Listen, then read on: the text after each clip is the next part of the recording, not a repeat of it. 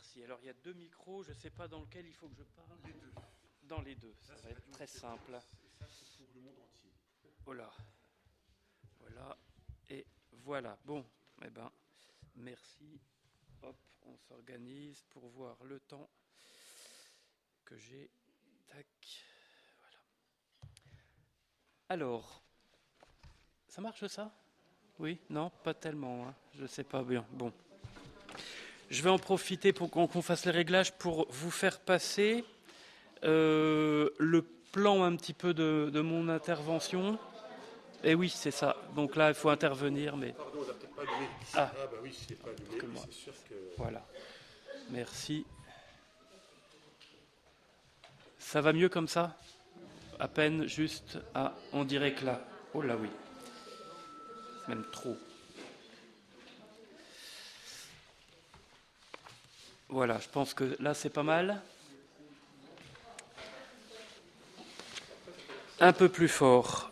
Et comme je parle pas très fort, bon, on va essayer de faire au mieux.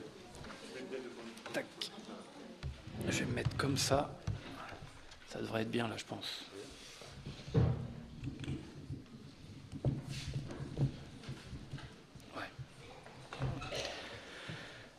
Alors, pardon, je m'excuse parce que j'ai un peu la crève. Alors, euh, je ne vous refilerai pas mes microbes, rassurez-vous, mais je, je, tousse un peu. Je vous propose donc euh, deux grandes parties dans, dans, mon intervention. Une première partie sur la parole de Dieu et puis une deuxième partie sur une méthode pour euh, goûter et savourer la parole de Dieu. Et nous allons tout de suite aller voir. Donc là, moi, je vous ai mis euh, sur le papier qu'on est en train de vous distribuer euh, le, les textes bibliques sur lesquels je vais m'appuyer. Le reste des commentaires, ma foi, vous, si vous avez des notes, vous pouvez prendre des notes, évidemment.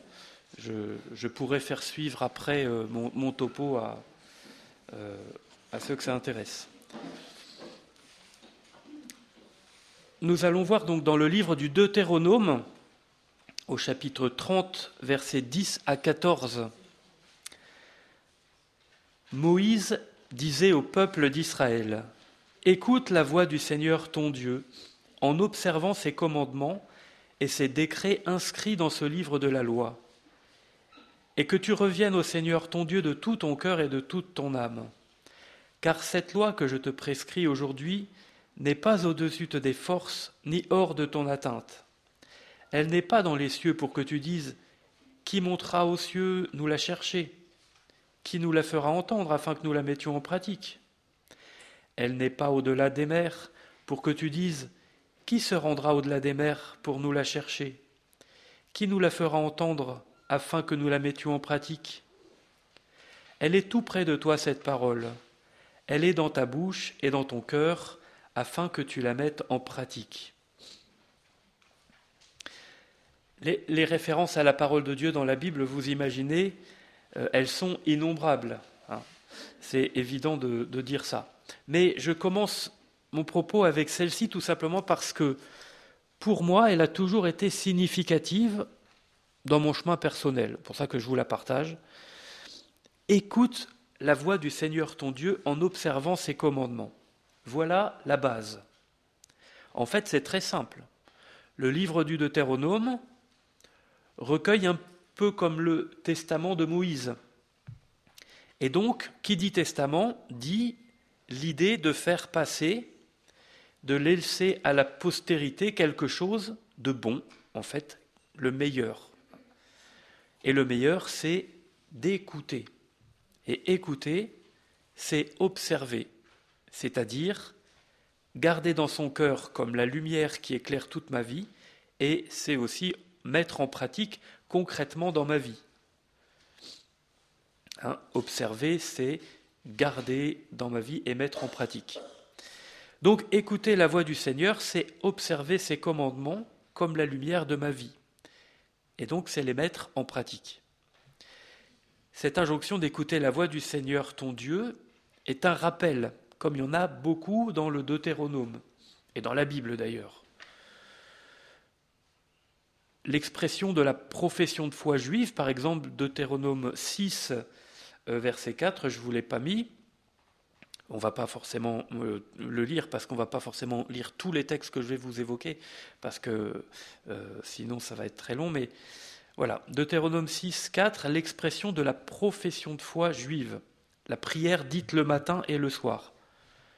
On, peut s'imaginer, dans le contexte de sa mort prochaine, Moïse, dans son grand âge, tel un grand, prêtre, un grand père avant de rendre son dernier souffle, hein, même s'il va parler encore longtemps après, pendant longtemps du moins, on peut imaginer Moïse dire cette parole qui est l'expression la plus pure et sans équivoque du monothéisme.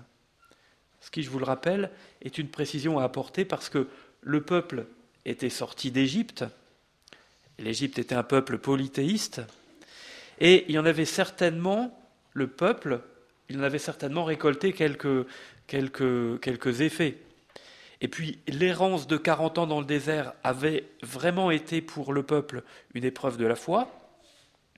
Puis donc là, aux portes du pays et de la terre promise, au moment où le peuple va voir se réaliser la promesse de Dieu pour lui, et vous savez, l'homme, il est ainsi fait que lorsqu'il est dans l'épreuve, il fait un chemin et souvent un chemin de foi, mais lorsque les temps meilleurs arrivent, ben, il oublie le chemin de foi qu'il a fait avec le temps, puis avec le confort de la vie. Eh bien, pour qu'il n'oublie pas, donc, Moïse lui rappelle, lui c'est Deutéronome 4, verset 5, verset, pardon, Deutéronome 6, versets 4 et 5. Écoute Israël, le Seigneur notre Dieu est l'unique Seigneur. Tu aimeras le Seigneur ton Dieu de tout ton cœur, de tout ton être et de toute ta force. Voilà, donc, euh, je reviens au texte précédent. Écoute la voix du Seigneur. Ce que j'aime beaucoup, c'est que Moïse connaît ce peuple avec qui il a vécu 40 ans dans le désert ça fait des souvenirs, comme on dit 40 ans. Et Moïse sait que ce peuple est un peuple à la nuque raide. D'ailleurs, il va le dire plusieurs fois. Et donc, il prend les devants, Moïse. Cette parole, c'est ça moi que j'aime beaucoup dans ce texte, cette parole, cette loi, je vais y revenir, elle n'est pas hors d'atteinte pour toi. Elle n'est pas dans les cieux ou au-delà des mers pour que tu trouves de bonnes excuses de dire que c'est trop loin pour toi de la rechercher. Non, et moi, je trouve que c'est vraiment plein de bon sens et tellement actuel pour nous. Il n'y a pas d'excuse, mes amis. La parole est dans ta bouche et dans ton cœur afin que tu la mettes en pratique.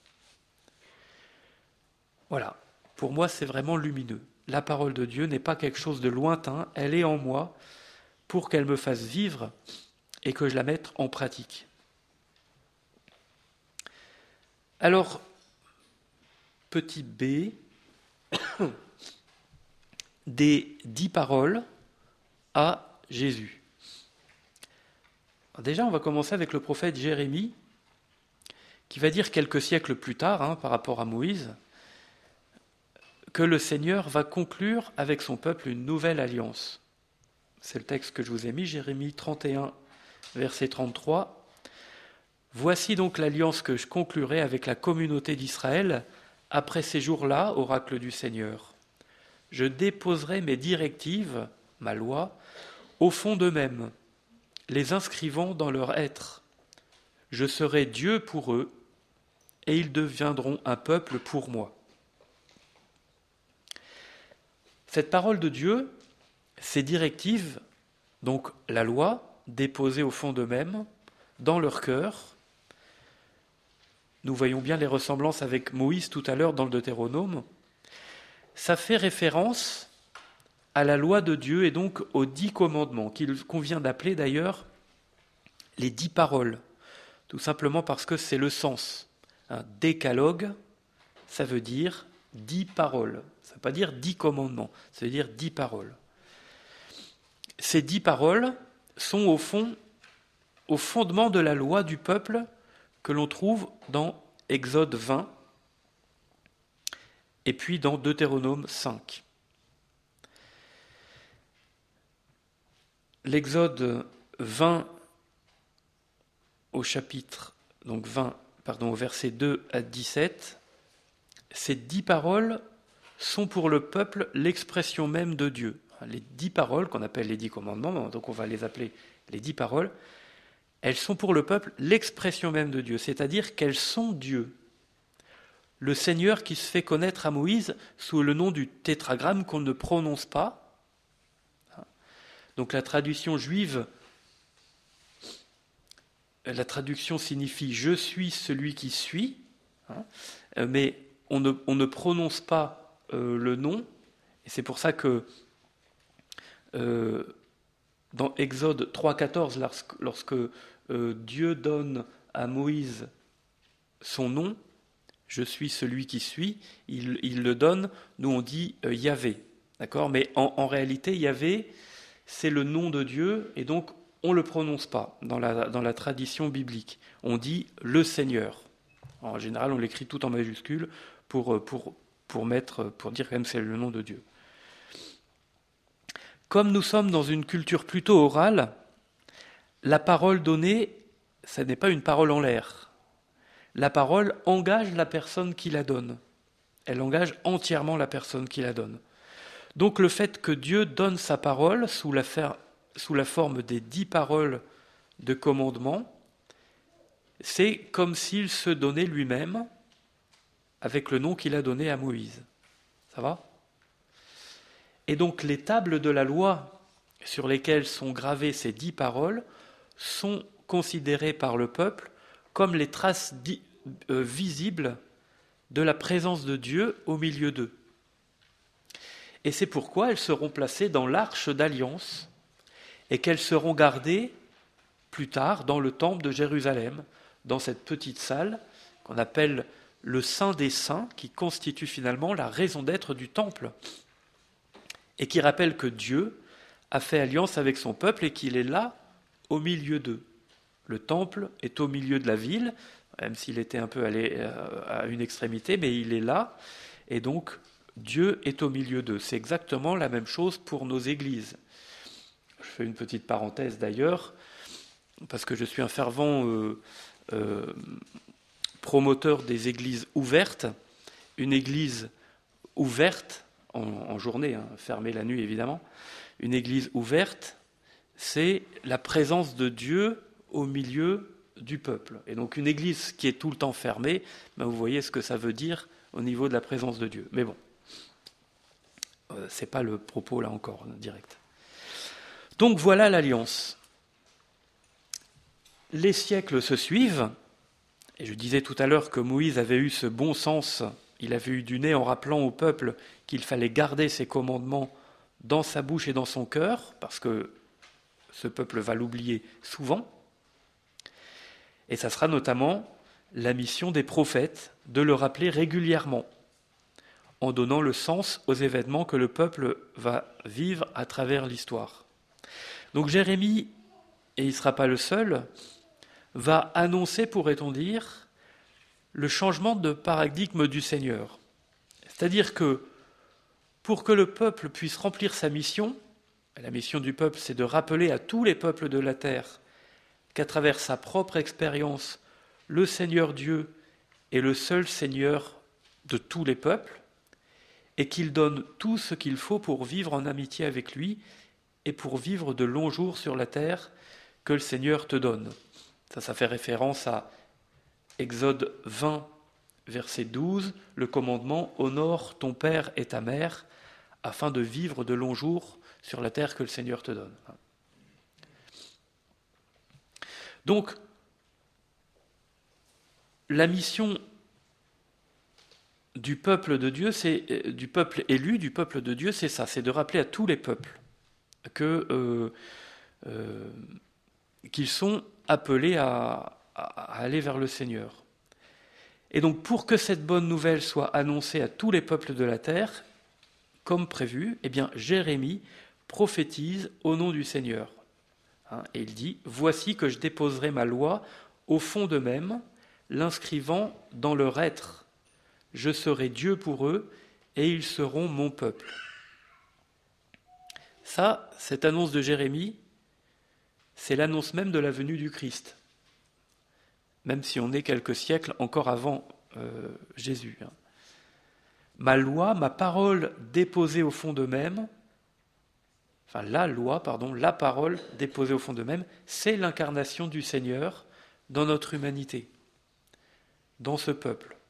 Saint Jean, dans le prologue, nous le dit bien, c'est le texte que je vous ai mis, prologue de Saint Jean, chapitre 1, verset 1, Au commencement était le Verbe, et le Verbe était tourné vers Dieu, et le Verbe était Dieu. Puis un peu plus loin, et le Verbe s'est fait chair, et il a habité parmi nous, et nous avons vu sa gloire, cette gloire que, Fils unique plein de grâce et de vérité, il tient du Père. Donc Jésus-Christ est le Verbe de Dieu, donc Jésus-Christ est la parole de Dieu. L'alliance nouvelle annoncée par Jérémie se réalise en Jésus.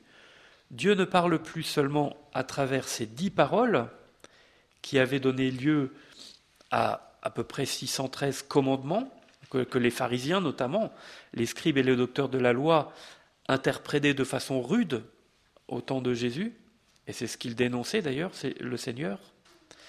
Mais Dieu parle désormais de façon la plus claire qu'il nous soit donné à nous, êtres humains, c'est en incarnant sa parole dans notre humanité. Et c'est Jésus. Jésus n'est pas un prophète. Un prophète qui nous dirait la parole de Dieu. Non, Jésus n'est même pas un grand prophète. Il n'est même pas le plus grand des prophètes. Non. Jésus ne nous transmet pas la parole de Dieu. Il est la parole de Dieu. On est vraiment dans l'incarnation du Verbe de Dieu et non pas dans un messager qui parlerait au nom de Dieu. Jésus, c'est Dieu qui parle. Oui, parce que des fois, on entend des choses. Euh, Jésus nous transmet la parole de Dieu. Jésus euh, euh, a un message à nous livrer. non, il n'est pas un messager, Jésus. Il est la parole. Et ça, c'est important, je crois, parce que lorsque nous parlons de savourer la parole de Dieu, lorsque nous parlons de la parole de Dieu, nous allons chercher automatiquement notre Bible. Ou bien nous avons des références bibliques dans notre tête, si nous sommes familiers de la Bible. Mais, et là je vais peut-être dire une punchline, je ne sais pas, la Bible n'est pas la parole de Dieu. Voilà, ça va, je ne vous ai pas décontenancé, c'est bon?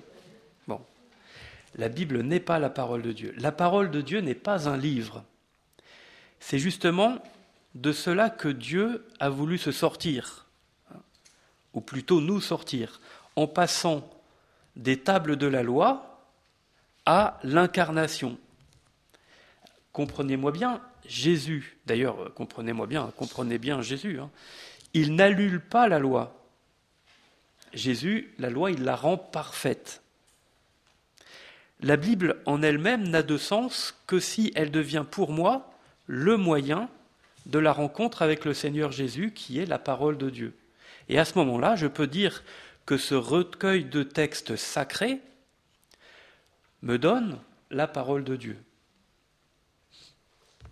Cette précision, c'est aussi pour dire que sur l'étagère au-dessus de la cheminée ou dans le tiroir de ma table de nuit, bien protégé pour que personne n'y touche, de peur de l'abîmer, eh ben, la Bible, elle sert à rien. Et la parole de Dieu euh, se passera de ce qu'il y a au fond de notre tiroir. La parole de Dieu, la Bible n'est pas non plus une protection, enfin, je ne dis pas la parole de Dieu, je dis la Bible, le livre n'est pas une protection contre le mal. Il faut fréquenter la Bible pour connaître la parole de Dieu et puis qu'elle nous fasse vivre. Et pour cela, je vais vous proposer une méthode qui est un peu différente peut-être euh, de celle de la Lectio Divina que sûrement beaucoup connaissaient. Mais vous voyez, je ne pouvais pas faire l'économie de ce petit parcours extrêmement rapide sur la parole de Dieu pour savoir vraiment de quoi on parle. Ça va déjà jusque-là? Ouais Alors, je me rends compte qu'on va très vite hein, par rapport au, timing, mais eh ben, euh, c'est comme ça.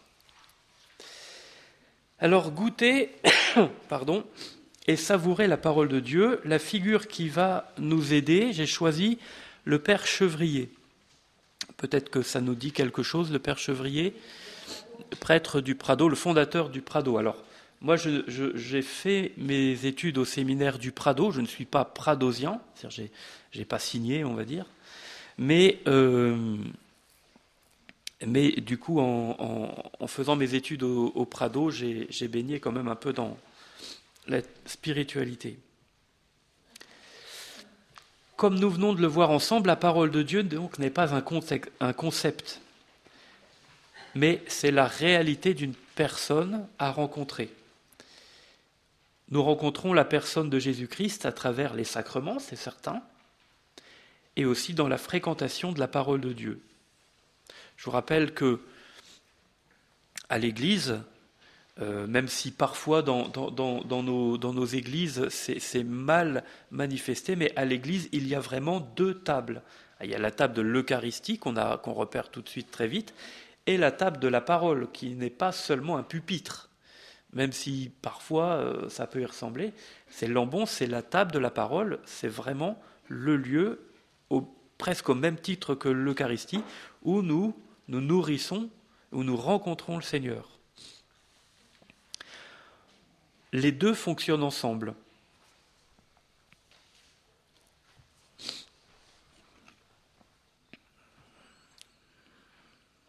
Nous rencontrons la personne de Jésus-Christ, donc à travers les sacrements, à travers la fréquentation de la parole de Dieu sous la forme des textes que la Bible met à notre disposition. Et c'est très bon d'ailleurs parce que vous ne trouvez pas euh, un seul sacrement dans la liturgie de l'Église euh, dans lequel euh, la parole de Dieu n'est pas sa place. Tous les sacrements ont, contiennent la parole de Dieu. Elle est même obligatoire même si euh, c'est parfois ne serait-ce qu'une phrase euh, de la parole de Dieu, mais euh, je pense par exemple dans le sacrement de la réconciliation, elle a sa place. Soit elle a sa place parce que c'est le pénitent qui l'a, choisi, qui l'aura apporté au moment du sacrement, soit elle a sa place parce que le prêtre, dans, le court dialogue pastoral qui, qui suit l'aveu des péchés, eh bien, va penser à une parole qui va, euh, qui va livrer comme ça au pénitent. Mais donc, la parole de Dieu euh, a toujours sa place dans toute prière. Et c'est ce qui nous empêche que d'ailleurs ce soit notre propre parole qui prenne la place. Si on met la parole de Dieu au cœur, c'est pour que ce ne soit pas notre parole à nous.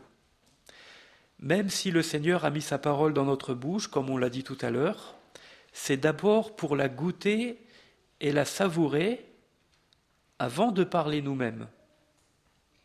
Le danger, vous savez, c'est toujours que lorsque nous ne nous référons pas à la parole de Dieu, et encore des fois on peut s'en référer pour s'en servir ou pour nous justifier, lorsque nous ne nous référons pas à la parole de Dieu, lorsque nous ne nous référons pas au Saint, que reste-t-il? Ben, Il reste notre parole à nous. Et notre propre parole, ou la parole des autres, ne sont pas forcément toujours raccord avec l'Évangile ou avec la foi de l'Église. Donc la parole de Dieu, c'est la rencontre avec une personne, Jésus-Christ. Je pense que ça, vous l'avez compris, parce que je le répète depuis tout à l'heure, donc c'est bien. Donc je vous propose euh, que nous expérimentions tout à l'heure la méthode qui est celle du Père Chevrier, donc fondateur du Prado à Lyon, qu'il a mis en place pour lui-même d'abord, et puis ensuite pour les prêtres qu'il a formés. En quelques mots, le bienheureux Antoine Chevrier a vécu de 1826 à 1879 à Lyon. Il était vicaire dans le quartier populaire très défavorisé de la guillotière. Il a eu d'autres missions avant, mais voilà. Et puis il a eu cette intuition, lors de la nuit de Noël 1856, qui ressemble en réalité à sa conversion, qu'il décrit comme ceci. C'est le texte que je vous ai mis en bas de la première euh, partie de la page. C'est en méditant la nuit de Noël sur la pauvreté et l'humilité de notre Seigneur que j'ai résolu de tout quitter et de vivre le plus pauvrement possible. Je me disais, le Fils de Dieu est descendu sur la terre pour sauver les hommes et convertir les pécheurs. Et cependant, que voyons-nous? Que de pécheurs il y a dans le monde? Les hommes continuent à se damner. Alors je me suis décidé à suivre notre Seigneur Jésus-Christ de plus près pour me rendre plus capable de travailler efficacement au salut des âmes. Et mon désir est que vous-même, vous suiviez notre Seigneur de plus près.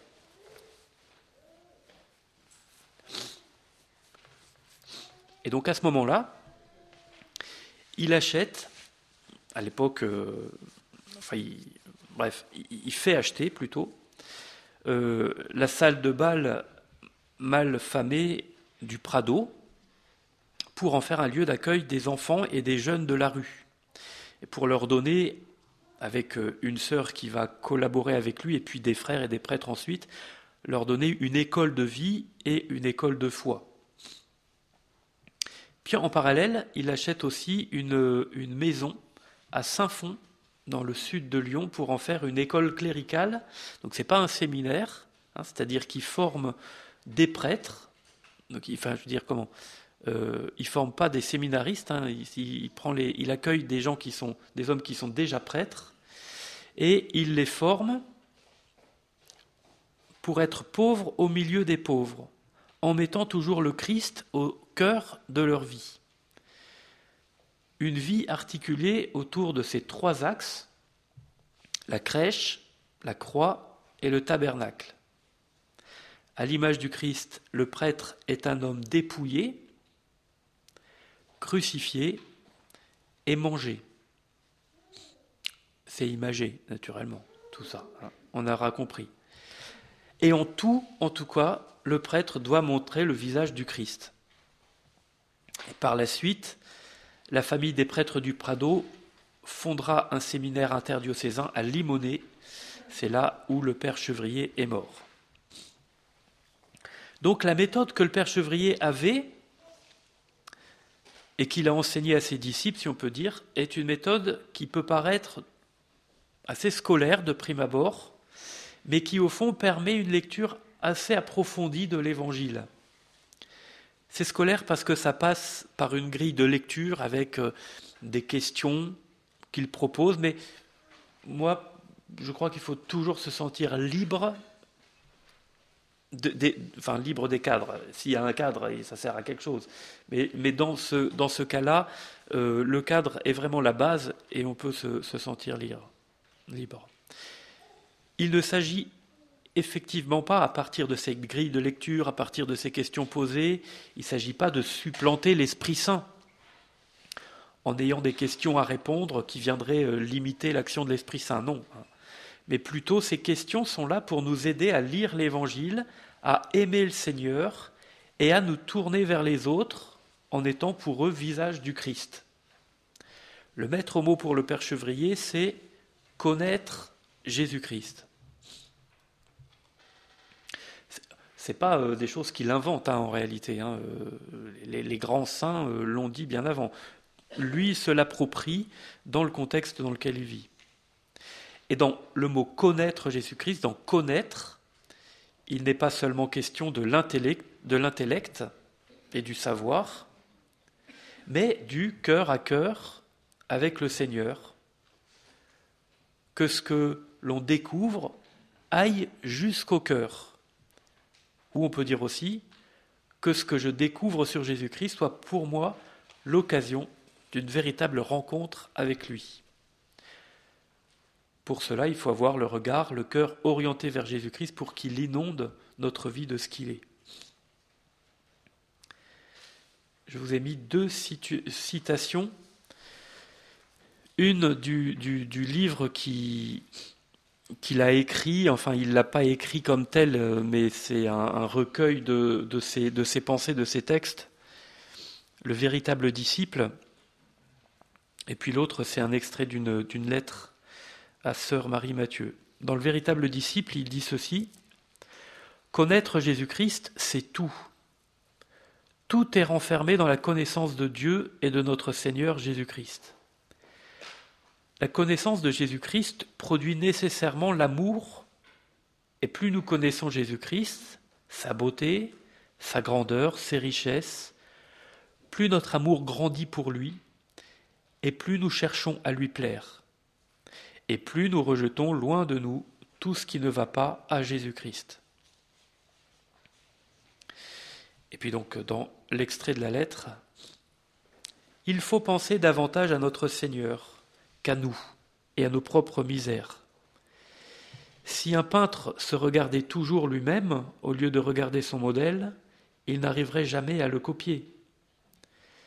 C'est ce que vous avez à faire. Regardez notre Seigneur souvent, souvent, et ne vous considérez pas trop vous-même. Et alors, vous aurez plus de vie. J'aime beaucoup cette euh, comparaison avec le, le peintre et le modèle. C'est très concret. Et donc ça, ça va passer dans l'étude d'évangile, ça va passer dans la prière, dans l'adoration. Euh, voilà. Alors la méthode, c'est l'étude d'évangile. Il y a trois mots dans l'étude d'évangile du Père Chevrier. C'est connaître, aimer et suivre Jésus-Christ.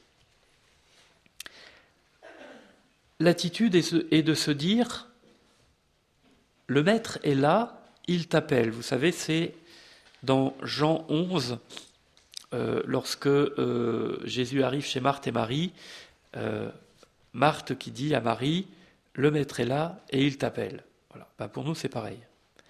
Et qu'est-ce qu'il a à me dire? C'est donc avant tout, même si on parle d'une étude, c'est une attitude de prière, évidemment. Il est donc nécessaire de demander l'Esprit Saint qui seul peut me faire entrer dans le mystère de Dieu.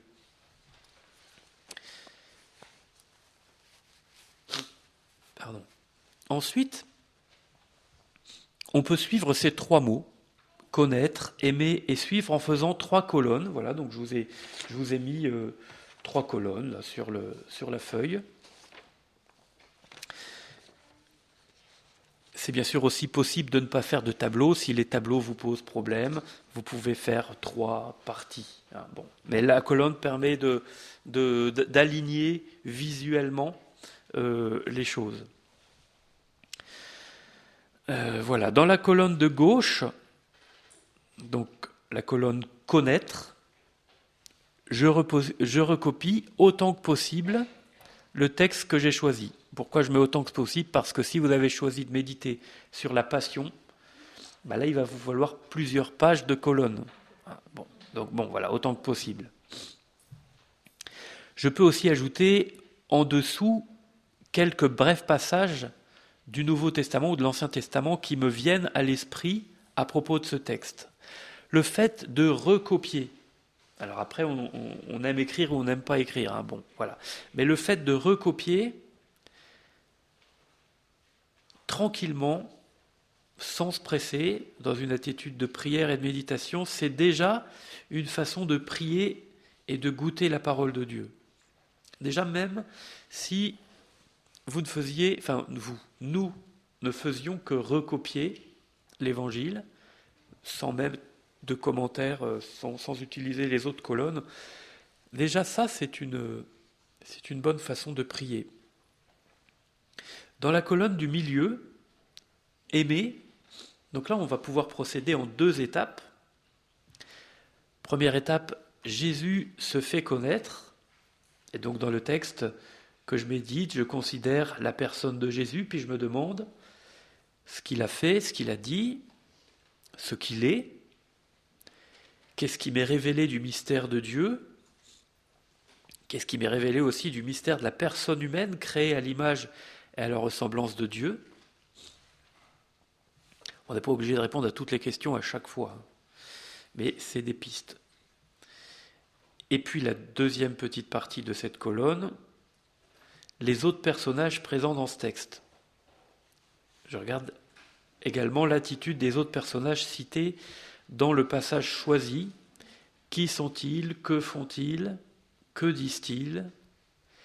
Quel enseignement, quels enseignements je reçois sur la nature et l'âme humaine à travers eux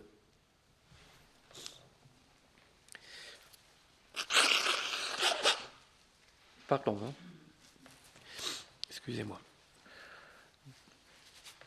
Dans la colonne de droite, donc dans la colonne suivre, je rassemble mes découvertes et je note les lumières pour ma vie de disciple du Christ en me demandant, grâce à ce passage d'évangile, en quoi ma foi s'est-elle enrichie? Comment mon attachement à Jésus s'est-il renforcé? Qu'est-ce qui illumine ma vie actuelle, ainsi que la vie des personnes, des pauvres, des hommes, des femmes que je rencontre dans mon proche entourage? À quelle conversion l'Esprit Saint m'invite-t-il? Et quelle décision, ça c'est important, prendre pour mieux témoigner de mon attachement au Christ et pour mieux servir la mission reçue au baptême. Et puis enfin, En dehors du tableau, je fais une brève synthèse et j'écris une prière, une courte phrase qui synthétise un petit peu les lumières reçues, et puis je peux exprimer en me tournant vers Dieu ma prière de demande ou de remerciement, mon action de grâce. Et puis je me donne tranquillement le temps de la prière personnelle. Je demeure en présence du Seigneur en contemplant le Christ pour me laisser nourrir et transformer par son esprit de vérité.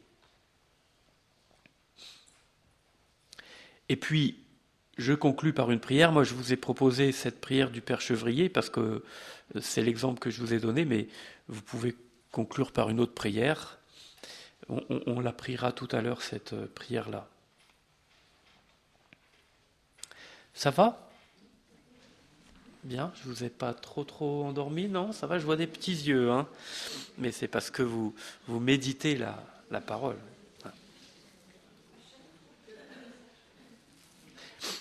Alors, à chaque fois, c'est bien. Bon, c'est pas une obligation, mais c'est bien de. Euh, J'essaye, moi, en tout cas personnellement, de, le faire tout ou partie. Quand on a dit ça, vous avez, on a tout dit. Hein. Alors, justement, enfin, je ne sais pas si vous avez des, questions. Eh bien, je vous propose d'expérimenter un petit peu cette, euh, cette méthode.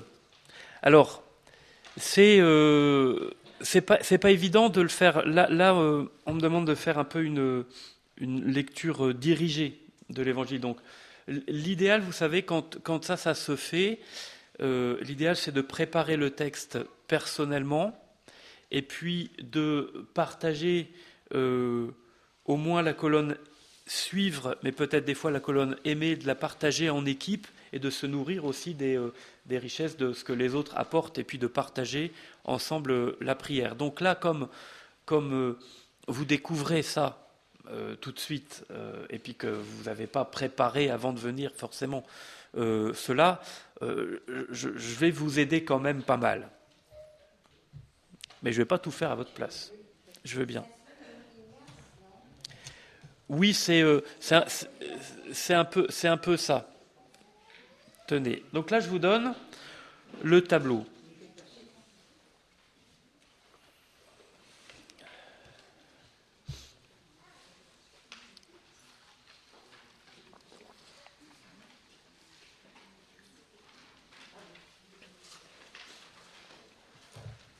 Parce qu'une chose est de parler de la parole de Dieu, mais une autre chose est effectivement de la goûter. On est là pour ça.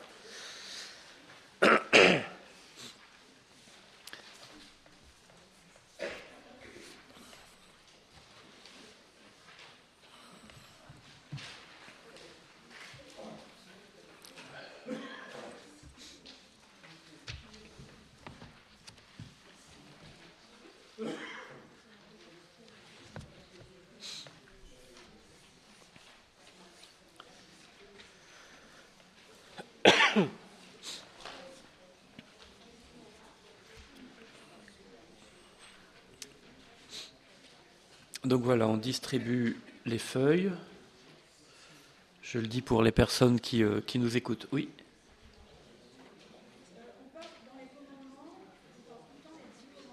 Ouais. Alors je vais répéter, je vais répéter, mais dites votre question.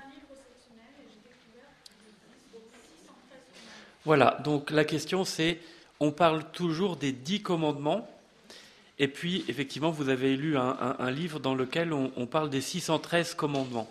Donc ça, j'en ai, je, l'ai évoqué un petit peu. Donc c'est pour ça que je préfère qu'on, enfin je préfère, la, tradition biblique préfère qu'on fasse bien la distinction entre les dix paroles qui sont les dix commandements, qu'on appelle communément les dix commandements, et qui sont ces paroles de Dieu directement, et puis tous les commandements qui vont découler de ces dix paroles. Hein, tu aimeras euh, le Seigneur ton Dieu de tout ton cœur, de toute ton âme, enfin, tous, les, tous les commandements, il y en a 613. Ce sont des, préceptes, des commandements, il fallait quand même bien les suivre. Ah oui, oui, oui. Ben, remarquez que on n'est pas euh, pas euh, épargné par, par. En fait, Jésus, il n'abolit pas tout ça. Hein. Jésus, il le conduit à la perfection. Donc, quand on a compris le commandement du Seigneur, euh, aimer Dieu et aimer son prochain comme soi-même, on a résumé, on a concentré tous les 613 commandements. Mais ces 613 commandements sont ce qui découle des dix paroles des dix commandements. voyez? Et c'est pour ça qu'il est bon de, de, distinguer les dix paroles, pour pas, dans le vocabulaire, merci, pour pas confondre dix paroles, euh, les dix commandements, puis les 613 commandements. Ça n'a pas tout la même, euh, merci, ça n'a pas tout la, même euh, teneur. Ce qui est mettre en premier, ce sont les dix paroles. Donc les dix commandements, ce qu'on appelle, qu'on va dire les dix paroles. Ça va? Alors, avant de, prier, puisque là on va faire un petit peu un travail pratique, on va faire ce, travail de lecture priante de l'Évangile, je vous propose simplement de demander l'aide de l'Esprit Saint.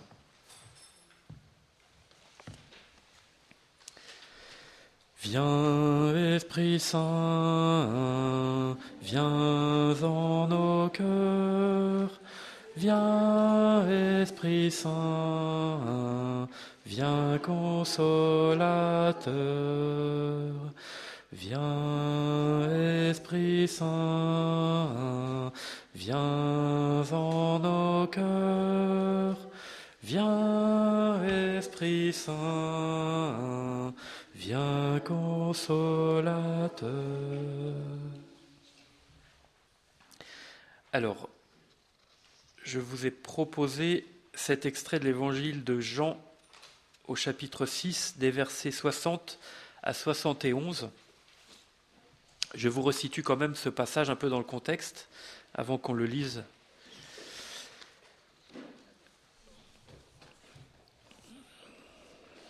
Au chapitre 5, nous étions à Jérusalem avec Jésus et ses disciples il avait guéri un paralysé près de la piscine de Bethsata. Et puis s'en était suivi une controverse avec les pharisiens qui lui demandaient de quelle autorité il avait fait ça un jour de sabbat. Jésus va donc parler longuement de l'autorité du Fils de Dieu, et puis il parle du témoignage. Il ne se rend pas témoignage à lui-même, mais c'est un autre Jean-Baptiste qui lui rend témoignage, et puis ensuite, plus loin, en continuant de parler, c'est le Père, au final, qui lui rend témoignage, à travers les œuvres, qu'il fait. Suite à cela, il part de Jérusalem, il remonte une centaine de kilomètres au nord à travers et il traverse le lac de Tibériade, la mer de Galilée. Et là, il y a tellement de monde qui le suit, parce qu'il a accompli des signes et parce que euh, les gens du coin eh ben, savent que c'est Jésus qui vient, donc euh, ils, accourent vers lui. Donc, voilà, il gravit la montagne, il s'assoit, Et là, il y a la multiplication des pains et des poissons. Vous vous souvenez? Ensuite, le soir venu, les disciples remontent dans la barque et durant la nuit, alors que la, barque est agitée, Jésus les rejoint en marchant sur les eaux. Le lendemain matin, toute la foule le cherche, il le trouve à la synagogue de Capharnaüm. Et là, Jésus va les prendre un petit peu à rebrousse-poil, hein, en disant Vous me cherchez parce que vous avez mangé du pain, mais pas parce que vous avez reconnu le fond des miracles que j'accomplis. Et là, donc, il y a un long discours sur le pain de vie. Je suis le pain vivant descendu du ciel, vous voyez Avec aussi les critiques de la part des Juifs. Jésus n'est pas le pain que leurs pères ont mangé, parce que eux, ils sont morts. Mais lui, il est le pain de vie qui donne la vie, si on mange sa chair et boit son sang. Et c'est là que commence le passage sur lequel nous allons méditer ensemble. Alors je fais tout de suite une précision concernant l'introduction de ce passage au verset 60, ce qui donnera à Jésus l'occasion de l'enseignement sur les paroles de la vie éternelle. Hein. Cette parole est rude, qui peut l'écouter? Les disciples parlent de ce que Jésus vient de leur dire, sur le fait de manger sa chair et de boire son sang pour vivre de la vie du Père qui l'a envoyé. Le cannibalisme étant formellement interdit, heureusement, Dieu merci, les disciples se demandent bien comment eux, ils vont pouvoir transmettre cette parole de Jésus à des personnes vers qui ils iront transmettre ces discours. Ils n'ont pas compris, les disciples. Et comme ils savent que il faut qu'ils récoltent ces discours de Jésus et qu'ils aillent les porter à d'autres personnes, comment ils vont être euh, reçus. C'est pourquoi ils disent ce discours est rude, qui pourra l'entendre hein? Et donc voilà le texte. Alors je vais le lire une fois, et puis après vous le, le relirez tranquillement.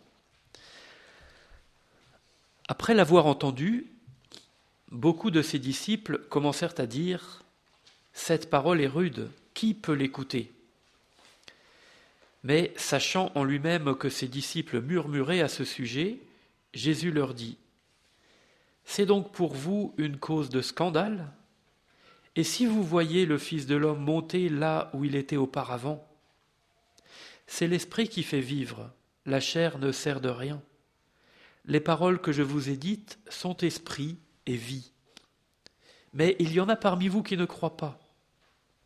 En fait, Jésus savait dès le début quels étaient ceux qui ne croyaient pas et qui était celui qui allait le livrer. Il ajouta, C'est bien pourquoi je vous ai dit, Personne ne peut venir à moi si cela ne lui est donné par le Père. Dès lors, beaucoup de ses disciples s'en retournèrent et cessèrent de faire route avec lui. Alors Jésus dit aux douze, Et vous, ne voulez-vous pas partir? Simon-Pierre lui répondit, Seigneur, à qui irions-nous? Tu as des paroles de vie éternelle. Et nous, nous avons cru et nous avons connu que tu es le Saint de Dieu. Jésus leur répondit, N'est-ce pas moi qui vous ai choisi, vous les douze? Et cependant, l'un de vous est un diable. Il désignait ainsi Judas, fils de Simon l'Iscariote, car c'était lui qui allait le livrer, lui, l'un des douze.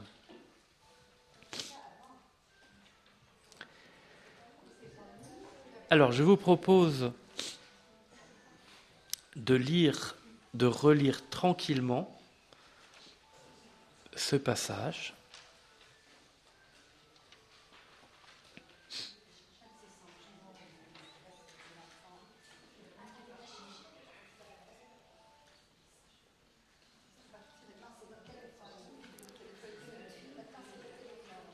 Alors, c'est pas grave.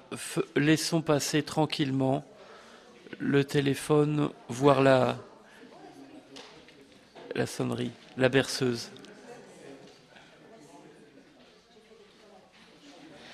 Voilà, je vous laisse relire tranquillement le texte, personnellement.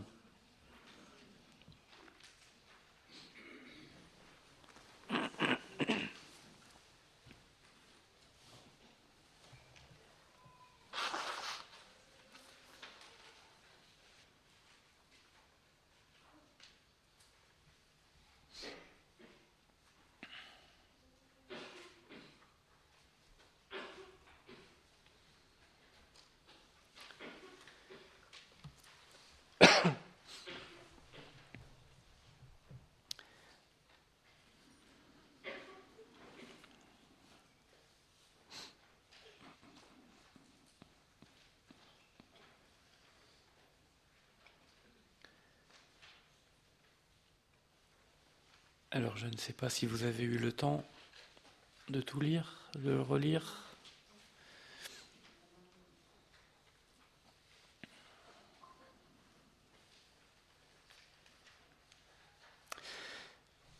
Ce que je vous propose là, c'est euh, simplement de vous guider sur la colonne Aimer vous pourrez écrire euh, ce que je vous dis, vous pourrez écrire aussi euh, ce qui vous vient à l'esprit, mais euh, je vous guide. Et puis pour la colonne suivre, eh bien, je vous expliquerai après. Ce que j'ai fait, c'est que, et donc je prends aussi un petit peu de, de, liberté par rapport à, la, norme de tout ce que je vous ai dit tout à l'heure dans, dans la méthode de lecture d'évangile, mais, mais on s'y retrouve quand même. Moi, dans ma colonne, euh, je vous le montre comme ça de loin, mais enfin, ça ne va pas vous dire grand-chose. Dans ma colonne euh, connaître, j'ai souligné, j'ai entouré des mots. Bon, voilà. On le fait dans n'importe quelle euh, lecture d'évangile. Et puis, je, mets dans la colonne aimer, je mets ce que, ce que ça me fait découvrir, ce que ça me dit sur le Seigneur, sur différentes choses. Voilà, donc c'est ça que je vais faire avec vous tout de suite. Je vais essayer de le faire euh, lentement. Si je vais trop vite, vous me le dites. Alors, c'est pour ça que je vous ai laissé les versets, puisque je vais m'appuyer sur les numéros des versets. Le verset 60, cette mention beaucoup. Je vous partage ce qui, m'a interpellé moi. Hein. S'il y a d'autres choses qui vous interpellent, profitez-en aussi pour le, noter. Hein. Beaucoup, ça veut dire effectivement qu'il y a, ils sont nombreux, mais beaucoup, ça, signifie, ça signifie que c'est pas tout le monde. Sinon, il aurait dit, Jean, tous ceux qu'il avait entendus, tous les disciples. Là, il dit beaucoup de ses disciples. Donc, je peux m'interroger, suis-je de cela? Beaucoup de ses disciples s'interrogent, suis-je de cela? Je remarque que dans ce passage, Jésus est là, ça c'est évident, c'est lui qui parle, il y a les disciples, et puis, il y a aussi les douze, donc les apôtres. Jésus va s'adresser d'abord aux disciples, et puis ensuite aux douze.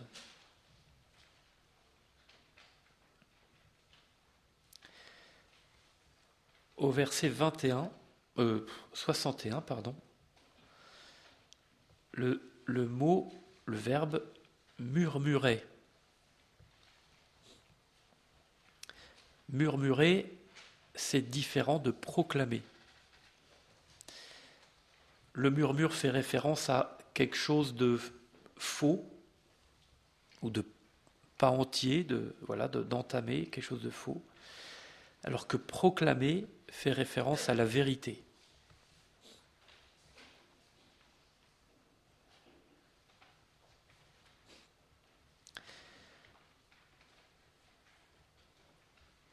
Le verset 62, ça va, je vais pas trop vite. Non, c'est bon. Le verset 62, ainsi vous voyez le Fils de l'homme monter là où il était auparavant. Ça a l'air d'être une vision qui nous émerveillerait, qui m'émerveillerait si j'accepte bien sûr le Christ tel qu'il est, et si j'accepte sa parole telle qu'il me la donne.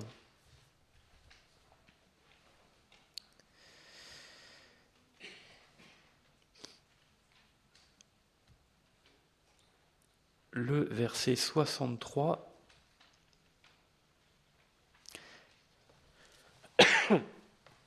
c'est l'esprit qui vivifie, la chair ne sert de rien.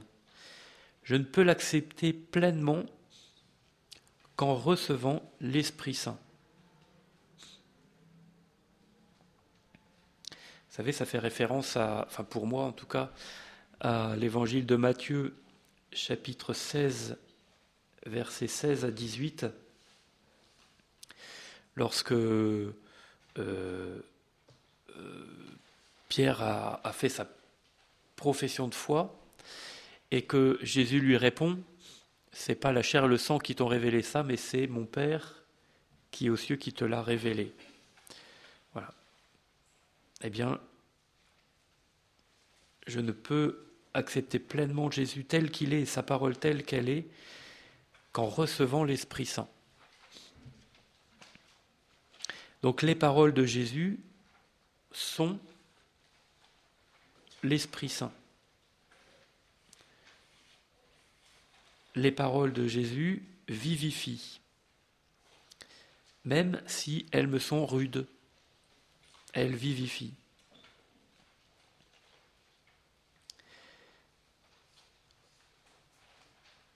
Au verset 64, voilà, j'ai repris Il en est parmi nous. Et j'ai repris la question que je posais au, verset 60. Est-ce que je suis de cela?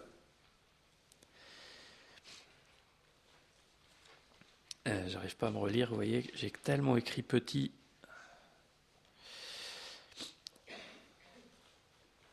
Est-ce que je suis de cela Et donc Jésus a la réponse, mais il ne la dit pas. Je trouve que ça, c'est une bonne nouvelle. Jésus savait dès le début quels étaient ceux qui ne croyaient pas et qui était celui qui allait le livrer. Parce que vous savez que l'évangile tel que nous le recevons, hein, le texte tel que nous le recevons, il est la relecture a posteriori des événements. Donc ce n'est pas écrit en, direct, le texte tel que nous l'avons. Et donc, Saint Jean peut écrire Jésus savait dès le début quels étaient ceux qui ne croyaient pas et, qui était celui qui allait livrer. Mais le jour même où ça, ça s'est passé, Saint Jean, il n'a pas décrypté ça dans le regard de Jésus, voyez Donc il l'a découvert après. Hein bon. Mais c'est une très bonne nouvelle que Jésus ne dise pas qui sont ceux qui ne croient pas et qui est celui qui va le livrer parce que Jésus croit toujours que ceux qui ne croient pas se convertissent.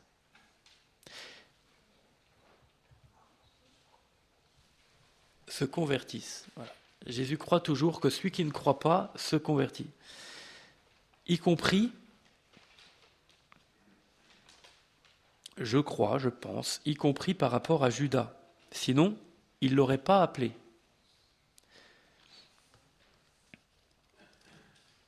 Alors après, euh, tout est discutable.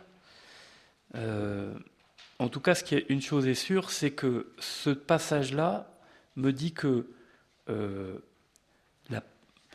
pas la prédestination, dire, rien n'est écrit ou figé pour nous.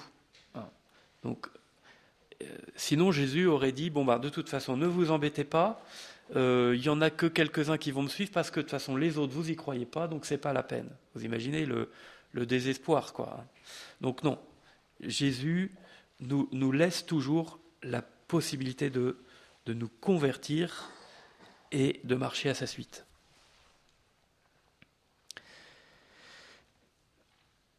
Au verset 65, si euh, donc personne ne peut venir à moi si cela ne lui est donné par le Père, donné par le Père.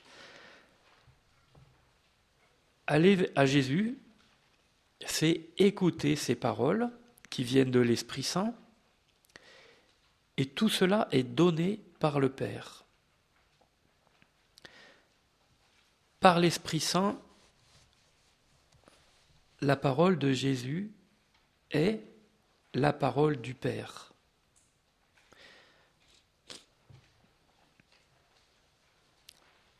Pour moi, ça, ça fait référence à Saint Jean, c'est un peu plus loin, au chapitre 14, verset 9, quand il dit à Philippe, Qui me voit, voit le Père. Hein. Ça fait pour moi aussi référence à Saint, oui, à Saint Jean, pardon, chapitre 10, verset 30, Le Père et moi, nous sommes un. Et donc, vous avez aussi tout le thème, voilà, qu'on pourrait développer avec toutes les références, mais qu'on ne va pas faire, euh, le thème de l'unité en Dieu. La parole reçue avec foi me fait entrer dans la communion avec le Père, le Fils et l'Esprit Saint.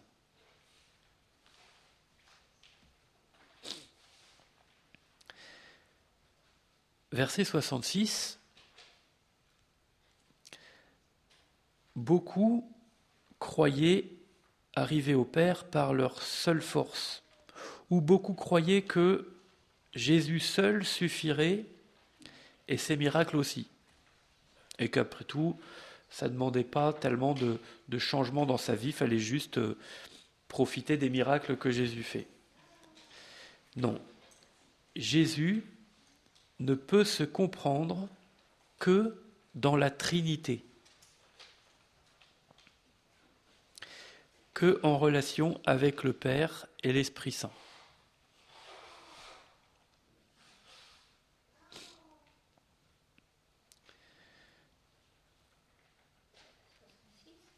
Euh, ça, c'était 66, euh, hein, oui, oui. Alors 66, euh, alors ça c'est, le fruit de ma réflexion.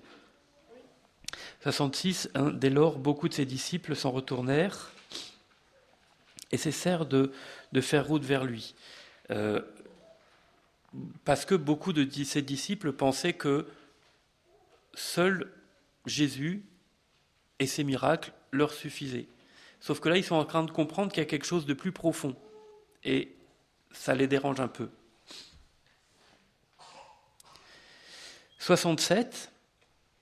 Ah ben voilà, 67. Et vous, ne voulez-vous pas partir? Ça, c'est une question qui m'est sans cesse posée. Voilà, à chaque instant, à chaque seconde de ma vie. Pris dans le, positif, on pourrait poser la question, et vous, voulez-vous toujours me suivre?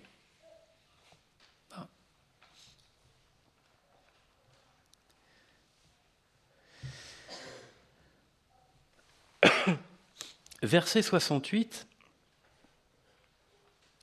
la réponse de Simon-Pierre.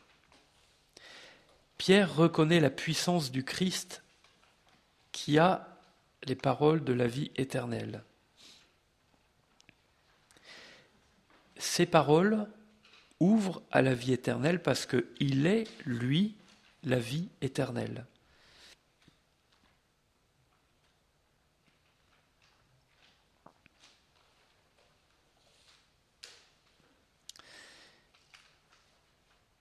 Et 69, parce que la réponse de Pierre, elle continue, elle ne l'engage pas que lui, il dit et nous, nous avons cru. Et donc, par cette parole, Pierre m'invite à la même proclamation, et donc pas un murmure, mais une proclamation. Pierre m'invite à la même proclamation de foi. Peut-être que la question que je peux me poser, c'est quel chemin j'ai encore à faire pour arriver à proclamer pleinement ce que Pierre a proclamé.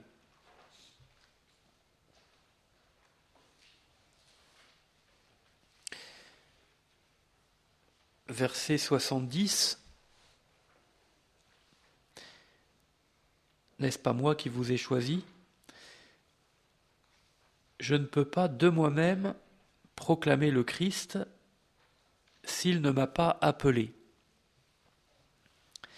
Et là, pour moi, ça fait référence à Isaïe 43, verset 1.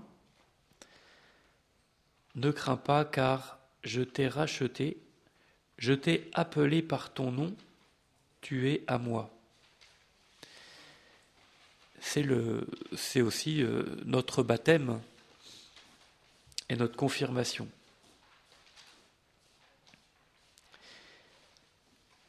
Et puis il y a la mention du diable, qui là, ici, n'est pas euh, un nom propre, mais il est un diable, donc c'est un, qualificatif, c'est-à-dire un diviseur.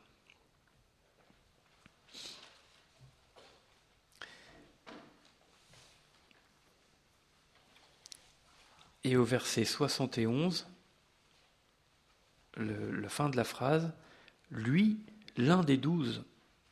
Là, on a euh, comme une, insistance qui me fait dire que cette euh, dénonciation que Judas va, faire de, de Jésus, cette dénonciation était impensable. Vous vous rendez compte Lui, l'un des douze. Voilà. Et pourtant, Judas l'a fait. Il a été le diviseur. Comment, moi, je, peux ne pas être ce diviseur pour mes frères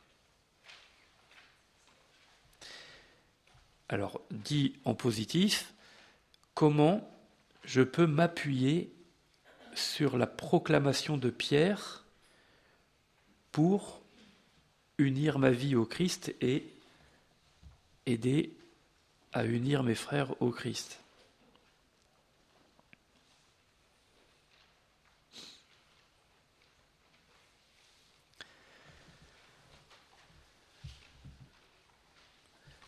Ça va? Donc là, moi, ça, c'est le, fruit un peu de, ma réflexion. Je ne dis pas que c'est euh, l'enseignement universel euh, qu'il faut absolument suivre. Hein. Euh, je vous ai partagé ça. Ce que je vous propose maintenant pour la colonne suivre, avec un petit peu les, les, les, questions que je vous, que je vous mettais dans la, dans la petite feuille, je rassemble mes découvertes, etc. Je vous propose simplement de le faire en une petite dizaine de minutes personnellement, et puis ensuite, si vous voulez bien, en, vous tournant euh, les uns vers les autres, j'avais prévu euh, euh, bêtement des 6-6, mais ça va être quand même bien compliqué, donc des 2, 2, 3, enfin 2, enfin bon, vous vous tournez vers votre voisin. Ah, voilà et puis vous échangerez simplement euh, les, lumières. Hein. Mais pour l'instant, voilà, pendant